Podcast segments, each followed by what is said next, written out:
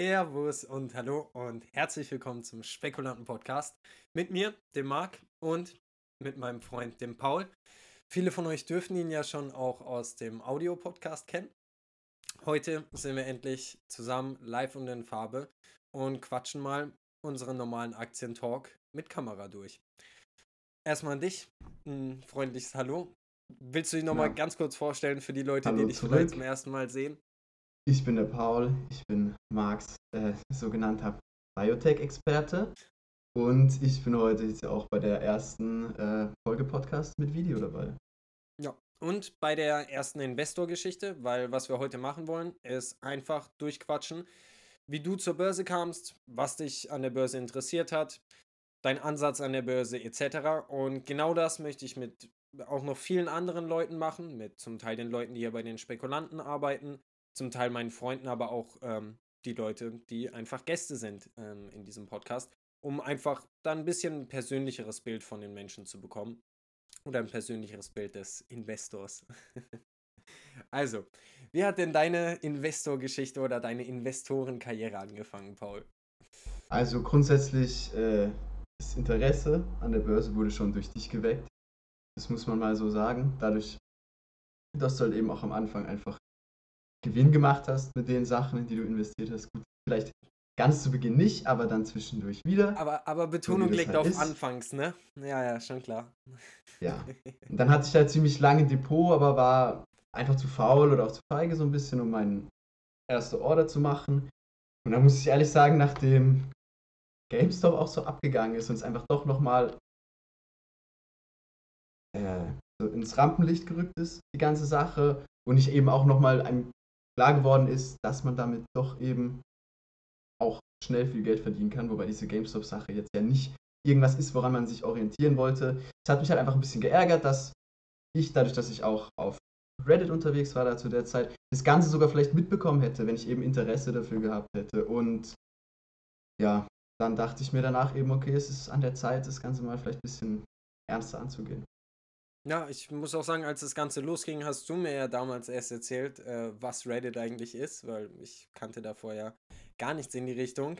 Ähm, nächstes Mal. Wir haben, wir haben ein paar Hypes verpasst. Da kommen schon noch ein paar andere äh, in der nächsten Zeit, denke ich. Dann erzähl mal, was war so wirklich die allerersten Schritte für dich an der Börse? Wo hast du dich angemeldet? Was war deine ersten Käufe? Kannst du uns dazu ähm, groß was erzählen?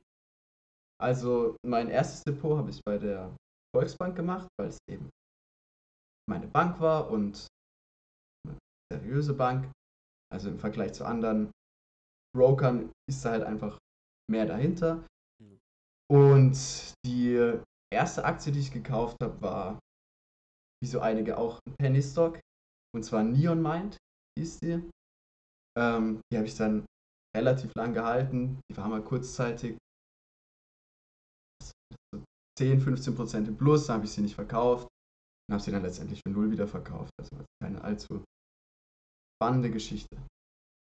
Okay. Aber das war dann deine erste Aktie. Alles gut. Ich das war die erste mich, Aktie, die ich, ich kann, ich, ich kann mich bei mir gar nicht mehr groß an meine ersten Aktien erinnern. Ich glaube, es war Green Organic Dutchman, ähm, eine Cannabis-Firma damals, die mittlerweile aber auch definitiv pleite gegangen ist. Es war vor fünf Jahren. Wahrscheinlich gäbe es aber zwischendrin auch nochmal einen guten Pop, wo man sie hätte verkaufen können bei dem, was im Cannabis-Sektor so passiert ist in den letzten Jahren. Ja, Hast du dann auch schon mal was anderes als eine Aktie gehandelt? Also auch schon im Bereich Optionsscheine oder sonst was reingeschaut? Also angeschaut habe ich mir das Ganze auf jeden Fall, aber Optionsscheine sind einfach irgendwie nichts für mich. No. Ich weiß nicht, ich finde, wenn man eine Aktie hat, dann, so dumm wie es klingt, hat man noch irgendwas in der Hand fühlt sich zumindest ein bisschen so an, während Optionsscheine einfach auslaufen und dann sind sie weg. Es ist halt einfach noch, noch mehr Wetten, sozusagen. Ja. Nur, dass der gesamte Einsatz dann verloren gehen kann, was bei Aktien auch passieren kann, aber es ist halt, die Wahrscheinlichkeit ist nicht so hoch. Es kann passieren, aber ich denke genau der Punkt, den du als erstes gesagt hast, ist es was Handfestes. Es ist, auch wenn wir jetzt gerade, wenn wir über Penny Stocks reden, man kauft sich für 10 Cent eine Aktie oder vielleicht noch weniger. Man braucht dann nicht über die Stimmenanteile reden oder wie viel man vom Unternehmen besitzt oder sonst was. Ähm, aber ich denke, der, der grundlegende Gedanke, dass man etwas von diesem Unternehmen besitzt, ich denke, das ist für mich vor allem der große Unterschied, der das Ganze auch so spannend macht und so äh, dieses, dieses Investorendasein für mich ein bisschen, ein bisschen äh, kitzelt, ja. Eine Aktie läuft auch nicht ab nach 30 Tagen. Nee. Das ist halt. Gut, da musst du nochmal ähm, da musst du noch mal unterscheiden zwischen Optionen und Optionsscheinen. Das sind nochmal zwei unterschiedliche Ja, Sachen. Also das, das ist auch nicht so einfach. Aber umso besser, weil äh, wenn du den, ich habe sehr, sehr viele Leute getroffen, die das gehandelt haben, ohne zu wissen, was der Unterschied ist. Und auch an jeden da draußen, der sich überlegt, ähm, Hebelprodukte zu handeln, informiert euch bitte, Also, was es genau für Hebelprodukte sind. Und ich habe doch mal dieses, dieses Video geschaut von dem Typ, der bei Goldman Sachs gearbeitet hat und dann da gekündigt hat. Und der hat ja gesagt, dieses Prinzip, wo es ja eben auch dieses Skandal darum war, war, dass man das komplexeste Finanzprodukt an die uninformierteste Person verkauft hat. Und genau das ist das, was meiner Meinung nach auch so ein bisschen passiert mit diesen, ähm, soll ich sagen, ein bisschen weniger vertrauenswürdigen Brokern, die sehr oft Optionsscheine anbieten, wo man dann teilweise auch mal zahlt 100 Euro ein, aber kann eben bis zu 1000 Euro zahlen müssen. Ich weiß jetzt gerade nicht mehr, wie das Also- genau heißt. ich will jetzt nicht direkt einen Broker in den Mund nehmen, weil ich nicht weiß, wie schlimm es ist, wenn wir hier nicht so gut oder schlecht über einen Broker reden. Aber sehr viele dieser neuen Broker haben damit angefangen, dass du einfach, wenn du dir den Chart anguckst oder wenn du in deiner App drinne bist, mal ein, zwei Klicks machen kannst und mit diesen ein, zwei Klicks einen Optionsschein handeln kannst. Sache ist- das ist, das ist too much. Das, Das ist ist ja noch- das das, ist ja noch viel besser. Ist. Das ist ja noch viel besser, als wenn das Finanzprodukt durch jemanden direkt verkauft wird, weil so, ja, es, so es bist du passiert- dafür nicht verantwortlich. Aber guck mal, diese, diese Broker werden ja hauptsächlich von Leuten benutzt, die jetzt nicht sonderlich gut informiert sind. Und das ist letztendlich genau dasselbe Prinzip, dass du diese hochkomplexen Finanzprodukte, dass jeder mittlerweile gefühlt auch weiß, was ein Optionsschein ist oder eine Option oder ein Hebelprodukt oder das zumindest schon mal gehört hat, zeigt ja, dass genau das passiert, nur auf einer viel breiteren Skala noch für die Privatanleger, dass irgendwelche hochkomplexen Finanzprodukte als ganz normal angeboten werden und dass es eine gute Investition für dein Geld ist. Und dann kaufst du irgendwelche Baumwoll-Futures und zahlst am Ende noch 900 Euro, obwohl du nur 100 reingesteckt hast. Ich glaube, das war auch mein großes Problem mit dieser ganzen Reddit-Geschichte von Anfang an, dass ich gönne jedem, der da sein Geld gemacht hat und jedem, der da auch die finanzielle Unabhängigkeit oder was auch immer erreicht haben sollte.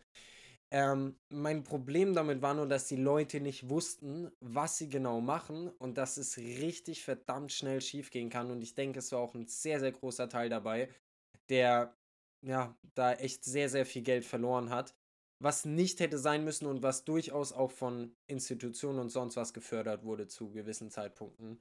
Ich glaube, das war auch mein ganz Problem mit dieser Reddit-Geschichte, warum ich da ein bisschen außen vor war. Verständlich. Es lockt halt eben viele Leute an den Aktienmarkt und dann verlieren halt auch viele Leute Geld. Aber wenn wir schon drüber reden, was so die Leute an den Aktienmarkt lockt, ähm, was, was hat dich angelockt an den Aktienmarkt oder was ist dein, was ist dein persönlicher Ansatz zum Investieren oder deine Also was mich Ziele? angelockt hat, ist, denke ich, wie bei jedem anderen auch, ähm, Geld. Ja, kleinste Violine der Violine Welt. der Welt. Ähm, aber mir ist persönlich wichtig, dass ich nicht mit irgendwas einfach Geld mache, vor allem nicht mit Sachen, die moralisch verwerflich sind. Und deshalb halte ich persönlich nichts von gewissen großen Firmen, die zwar eine sichere Anlage sind oder die eben dann jedes Jahr ihre 2% oder auch mehr erwirtschaften, aber bei denen man eigentlich weiß, dass das die Methode, die genutzt wird, um eben diesen Gewinn zu erwirtschaften, nicht sonderlich moralisch vertretbar ist. Und von sowas versuche ich tendenziell wegzubleiben und an sich finde ich es auch gut, in Sachen zu investieren, an die man glaubt. Weil was gibt es denn Schöneres, als mit seiner Anlage auch noch was zu unterstützen, was tatsächlich der Welt, also dann der jeweils persönlichen Meinung nach, was Gutes tut. Ja, der, der Welt ist vielleicht ein bisschen hart definiert. Ja, der Welt ist der- übertrieben, Der aber persönlichen Welt, der kleinen Ja. Bubble. Genau, es ist auch, wenn es, gerade wenn es was ist, wovon man persönlich das Gefühl hat, dass es ein Problem werden könnte oder dass es ein Problem lösen könnte, dann Aber ist es dann hast du schon auch. den Ansatz, dass die Unternehmen, die du kaufst oder die, ähm, beziehungsweise die Anteile, die du holst, ähm, dass da schon mehr dahinter stecken sollte, in den meisten Fällen, als eine reine finanzielle Anlage und auch das Ziel des Unternehmens mehr ist, als wir haben ein Businessmodell, was dazu da ist, Geld zu verdienen und äh, gut ist. Ja. Also ich meine, deshalb deswegen, interessiere ich mich auch so für den Biotech-Sektor. A, verstehe ich da ein bisschen was von und B, ist es halt auch einfach interessant, weil man halt so medizinische Innovation auch mitbekommt und dann eben sieht, okay, klar gibt es Unternehmen, die dann einfach nur mal, irgendwelche Antibiotika herstellen, das ist dann langweilig, aber dann gibt es auch Unternehmen, die sich beispielsweise mit ähm, antibiotikaresistenten Bakterien befassen, was ja ein Riesenproblem ist heutzutage. Also noch nicht so ein Riesenproblem, aber was noch zu einem Riesenproblem werden kann, wenn eben die meisten konventionellen Antibiotika nicht mehr wirken und sich dann dort eben auf andere Therapien fokussieren, wie bei Bakteriophagen oder weiß Gott was. Und sowas halte ich dann halt tendenziell mehr. Ja. Und da ich jetzt schon wieder 80% von dem, was du gesagt hast, nicht wirklich verstanden habe, bin ich immer noch der Meinung, dass 99% der Leute, die Biotechs da draußen kaufen und handeln, ähm, auch weniger Ahnung davon haben. Von daher bist und bleibst du mein Biotech-Experte, ja, tut mir leid. Wenn man ähm, das so auch, sagen möchte.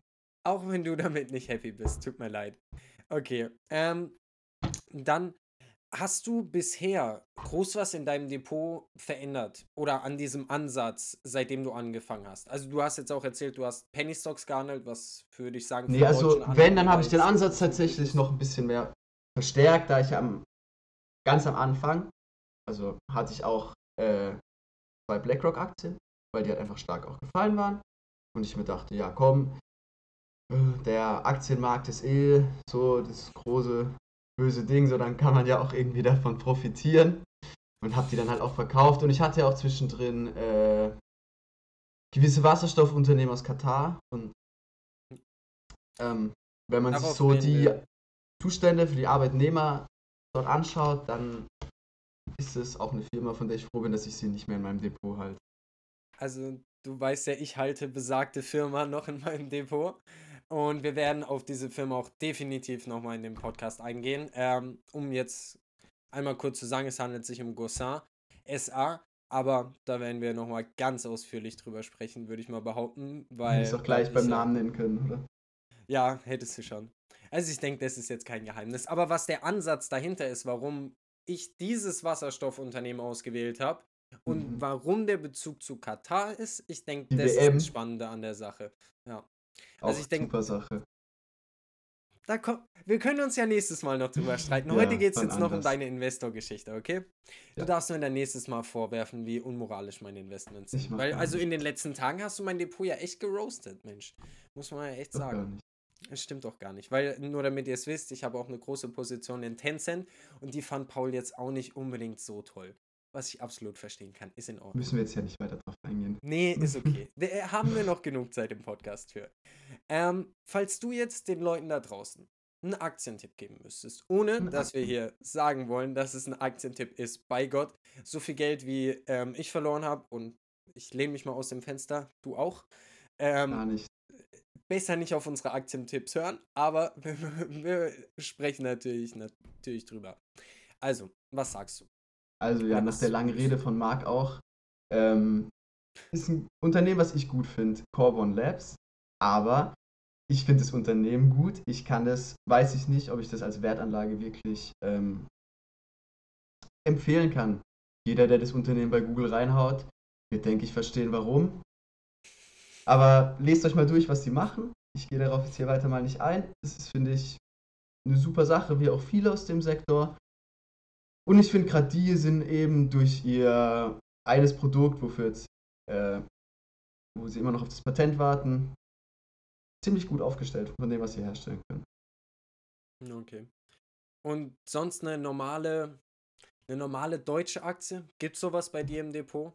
Hm, vielleicht. Oatly finde ich echt tatsächlich gut. Naja, ähm, die, ja, ist ein schwedisches Unternehmen, glaube ich, oder? Irgendwo aus der Richtung, glaube ich, ja.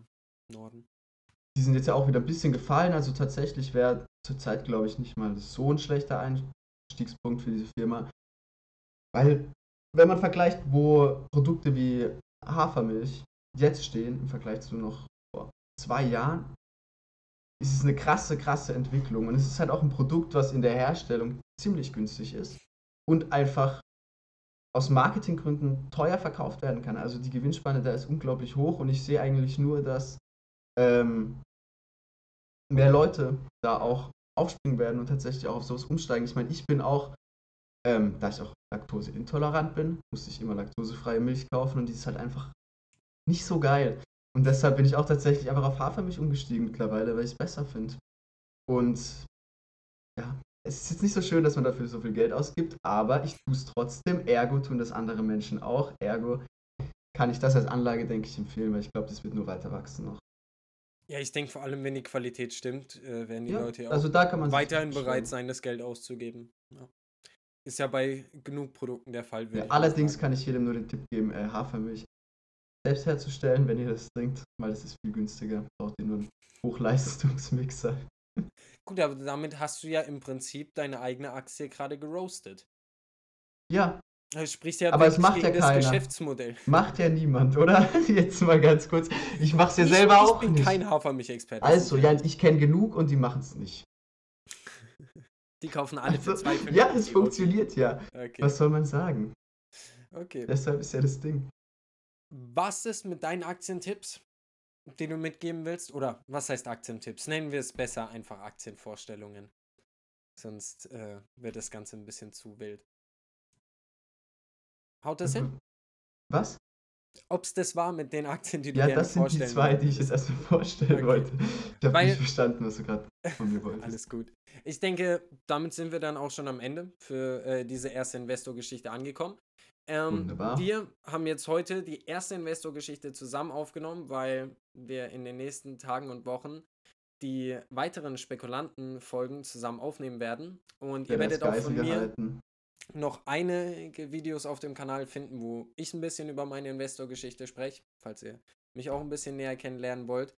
Und ich denke, dann sehen wir uns in der nächsten Investor-Geschichte und äh, ihr uns beide dann im nächsten Spekulanten-Talk. Ja. Ich hoffe, ähm, es war halbwegs okay für dich.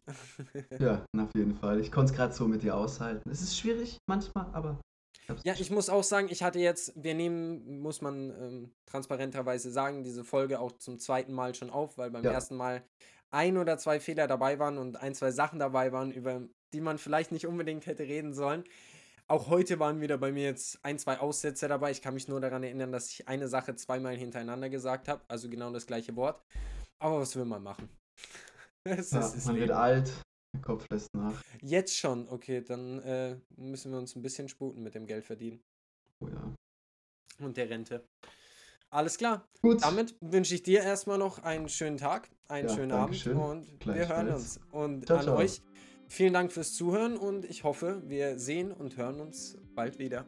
Bis zum nächsten Mal. Ciao, ciao. Ciao, ciao.